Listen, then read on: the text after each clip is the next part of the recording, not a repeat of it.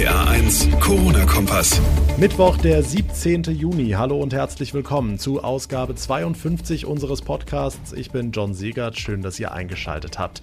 Zum ersten Mal seit drei Monaten hat Bundeskanzlerin Merkel heute die Ministerpräsidenten der Länder wieder persönlich im Berliner Kanzleramt empfangen. Natürlich mit Mundschutz und gebührendem Abstand.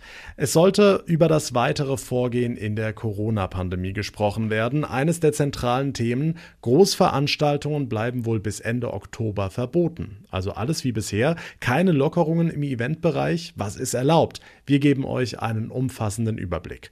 Einige Lockerungen gibt es ja schon, wenn auch nicht in der Eventbranche. Woche für Woche geht es aber in anderen Bereichen wieder bergauf und wir wollten mal wissen, werden wir dadurch jetzt nachlässiger? Verdrängen wir das Coronavirus? Dafür haben wir uns mal in Bad Kreuznach umgehört. Das Ergebnis gibt es ebenfalls in dieser Ausgabe und ich spreche mit dem Chef des Reiseveranstalters FTI darüber, welche Einbußen sein Unternehmen durch Corona in Kauf nehmen musste und wie er noch das Beste aus dem Sommer 2020 rausholen will. Dazu gleich mehr. Jetzt starten wir aber wie immer mit den aktuellen Entwicklungen vom Tag.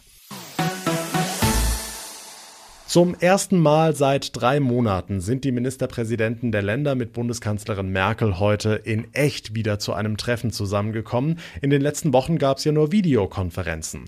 Im Berliner Kanzleramt geht seit heute Nachmittag um das weitere Vorgehen in der Corona-Pandemie. Eines der großen Themen dabei Großveranstaltungen. Da war bereits heute Vormittag eine Beschlussvorlage an einige Medien durchgesickert. Darin heißt es, sämtliche Großveranstaltungen wie etwa Volks-, Stadt-, Straßen-, Schützen- oder Weinfeste sollen bis einschließlich Ende Oktober verboten bleiben. Die Rede ist sogar von Ende Dezember, was dann auch die Weihnachtsmärkte einschließen würde. Zur Begründung sagte Bayerns Ministerpräsident Söder vor dem Treffen mit den anderen Länderchefs, bei Großveranstaltungen sind diejenigen Veranstaltungen, die es keine Nachvollziehbarkeit gibt, wer kommt, wer geht. Das heißt, wenn Infektionen stattfinden, ist es für die Gesundheitsbehörden nahezu unmöglich zu ermitteln, wer äh, betroffen ist und wie sich verbreitet. Deswegen äh, gibt es den Wunsch, äh, Großveranstaltungen länger als bis 31. August zunächst mal zu verlängern.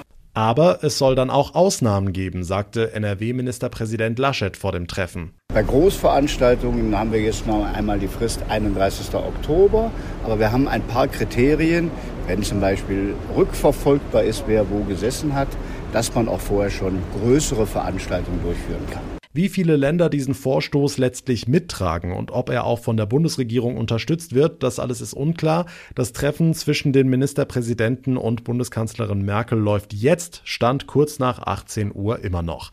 Werfen wir unterdessen einen Blick auf die neue Corona-Warn-App, die seit gestern Morgen ja erhältlich ist. Es gibt tatsächlich schon eine offizielle Download-Zahl und die ist überraschend hoch. Stand heute Vormittag haben laut Bundesgesundheitsministerium bereits über 6,4 Millionen Menschen die Corona-Warn-App runtergeladen.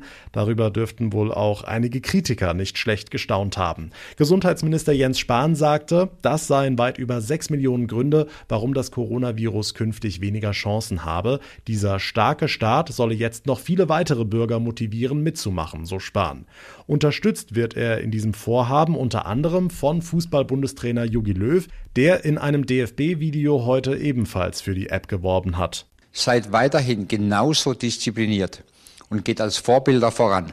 Holt euch die Corona-Warn-App der Bundesregierung und helft so, eure Familie, eure Freunde und euer gesamtes Umfeld auch zu schützen. Recht hat er, der Yogi. Wer sich die App noch runterladen möchte, der findet sie kostenlos im App Store bzw. im Google Play Store. Links für beide Betriebssysteme findet ihr auch auf rpa1.de.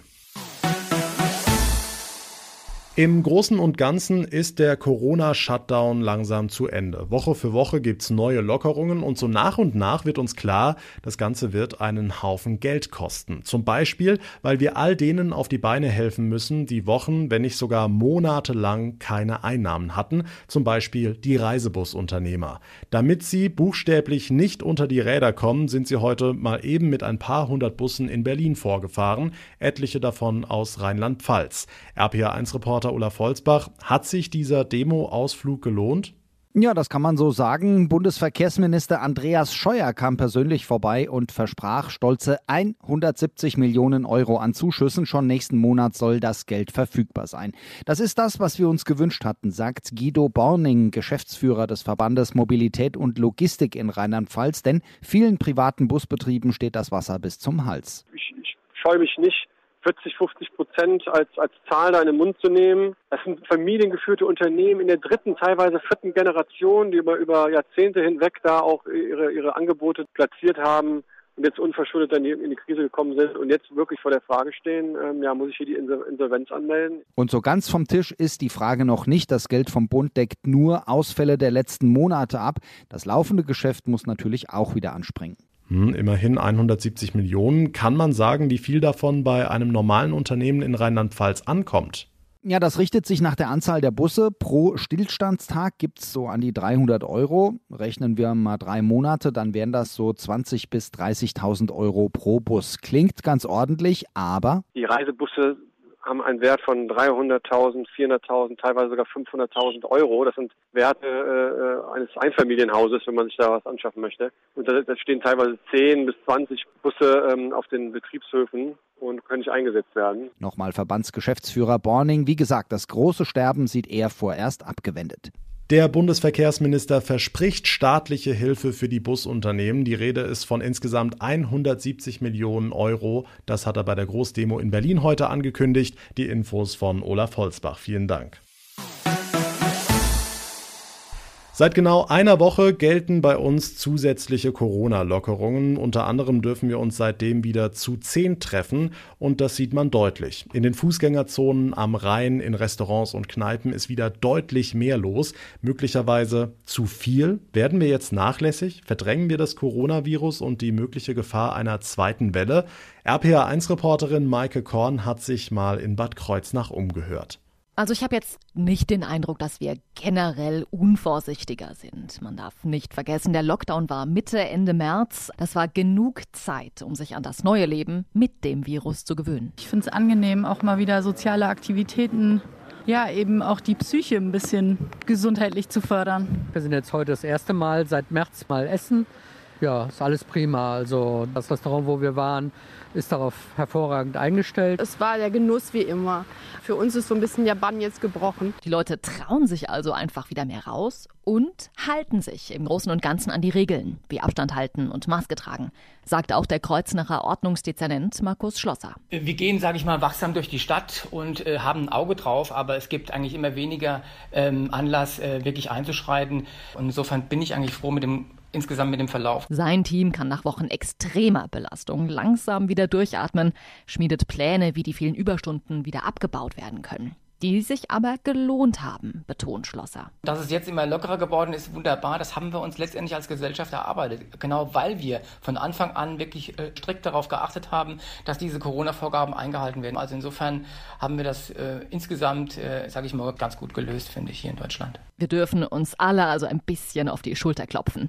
Dass wir jetzt aber dranbleiben, dafür wird wohl auch das mulmige Bauchgefühl sorgen, das uns wahrscheinlich noch eine ganze Weile begleiten wird. Corona-Lockerungen hat sich für uns eigentlich im Endeffekt nichts geändert. Sind vorsichtig genauso jetzt noch, wie das vorher auch war. Auf der einen Seite sehr erfreulich, auf der anderen Seite manchmal mit Skeptik, ob eine zweite Welle kommt. Aber ich habe schon das Gefühl, dass sich die Leute auch noch an den Abstand halten und an die Regeln. Also insgesamt recht positiv. Mehr Freiheiten seit genau einer Woche. In den Fußgängerzonen, Restaurants und Kneipen ist seitdem wieder deutlich mehr los, aber weiterhin mit Abstand. Die Infos von Maike Korn. Noch gut zwei Wochen, dann sind Sommerferien in Rheinland-Pfalz. Normalerweise Hochsaison in Sachen Urlaub. Aber wie sieht's in diesem Jahr, im Corona-Jahr 2020 aus? Die Grenzen in Europa sind weitestgehend geöffnet, andere Länder sind noch dicht. Wie geht es den Touristikunternehmen im Land und was bedeutet das für Last-Minute-Urlauber, die sich wegen Corona noch gar nicht entschieden haben, wo es hingehen soll? Über all das spreche ich jetzt mit Ralf Schiller vom Reiseveranstalter FTI. Herr Schiller, Bevor wir zum eigentlichen Thema kommen, wie schwer hat die Corona-Krise Ihr Touristikunternehmen getroffen? Ähm, ja, wir als Branche haben natürlich äh, in den letzten Jahren äh, viele Krisen äh, überstanden, sei es nur Naturkatastrophen, Terroranschläge, auch Airline-Pleiten gehören dazu. Allerdings ist die Corona-Krise schon etwas, was äh, alles bisher Dagewesene übersteigt, denn äh, mit Mitte äh, März ist im Grunde genommen eine weltweite Reisewarnung äh, vom Auswärtigen Amt ausgesprochen worden. Das hatten wir noch nie. Und in dem Moment äh, ist natürlich auch jegliche Neubuchungstätigkeit komplett eingebrochen. Und wir mussten Buchungen, Auftragsbestände, die wir schon hatten, sukzessive wieder stornieren. Den Gästen musste Rückzahlungen gewährt werden. Und das hat natürlich auch enorme finanziellen Aufwand bedeutet. Hm, jetzt hat es ja in den vergangenen Wochen mehr und mehr Lockerungen gegeben. Hat sich dadurch an der Situation etwas verbessert? Das merken wir ganz deutlich. Aber wir sehen natürlich auch, dass die Kunden äh, ein Stück weit verunsichert sind, weil noch nicht ganz klar ist, welche Zielgebiete werden zur Verfügung stehen, welche Hotels werden in diesen Zielgebieten zur Verfügung stehen, welche Auflagen, Corona-bedingte Auflagen wird es letztendlich geben. Und deswegen haben wir uns äh, dieser Verunsicherung angenommen und haben gesagt, okay, wir müssen es den Kunden im Moment möglichst einfach und flexibel machen, äh, dass sie ihre Buchung, ihren Platz sichern können, ohne sich äh, festlegen zu müssen. Okay, dann lassen Sie uns direkt zur wichtigsten Frage für unsere Hörer kommen. Wie behandeln Sie aktuell Buchungen? Also wir bieten im Moment für alle Abreisen ab August, also für die Hochsaison an, dass die Kunden buchen können ohne äh, dass sie befürchten müssen, Stornogebühren bei Nichtantritt der Reise zahlen zu müssen. Die muss auch nichts angezahlt werden. Das heißt, wir sagen, okay, Restzahlung oder komplette Zahlung 14 Tage vor Reisetermin, denn zu diesem Zeitpunkt wissen wir, äh, ob die Reise in der Form, wie sie gebucht worden ist, auch tatsächlich stattfinden kann, ob die Leistungen, die gebucht worden sind, auch tatsächlich erbracht werden können, auch was die Auflagen der Hotels angeht. Aber wir sind da sehr zuversichtlich, äh, dass wir da vernünftige und machbare Auflagen bekommen, sowohl von den Destinationen als auch von den Hotels, sodass den Kunden größte Sicherheit geboten wird. Okay, Stichwort Reiseziel Deutschland. Ist da die Nachfrage bei Ihnen dieses Jahr höher als sonst? Wir sehen natürlich diesen Trend. Wir hatten jetzt in den letzten zwei Wochen äh, über 50 Prozent mehr Anfragen für Reisen in Deutschland. Äh, auch in der Vergangenheit äh, war Deutschland in der Hochsaison sehr, sehr gut gebucht. Und jetzt stellen wir fest, dass äh, viele Hotels gar nicht auf die normale Kapazität zurückgreifen können, sondern vielleicht nur auf 60 Prozent, weil Abstandsregeln eingehalten werden müssen und so weiter. Und von daher trifft eine relativ große Nachfrage auf ein möglicherweise hier und da reduziertes Angebot. Hm, zum Abschluss, Herr Schiller, was schätzen Sie? Wie rot wird Ihr Strich unter diesem Jahr werden? Wir rechnen damit, dass wir es aufs Jahr gesehen äh, sicherlich deutlich weniger als die Hälfte der geplanten Umsätze machen werden. Dann drücken wir Ihnen genauso wie dem Rest der Reisebranche auch die Daumen, dass es am Ende nicht ganz so knüppeldick kommt wie befürchtet. Vielen Dank für das Gespräch. Und damit kommen wir zum Ende der heutigen Ausgabe. Ich bedanke mich recht herzlich fürs Zuhören. Wenn euch der Podcast gefällt, dann wäre es schön, wenn ihr ihn abonnieren würdet und gerne könnt ihr auch eine Bewertung hinterlassen, zum Beispiel bei iTunes. Mein Name ist John Segert. Wir hören uns dann in der nächsten Folge wieder. Bis dahin eine gute Zeit und vor allem bleibt gesund. Der RPA 1 Corona-Kompass.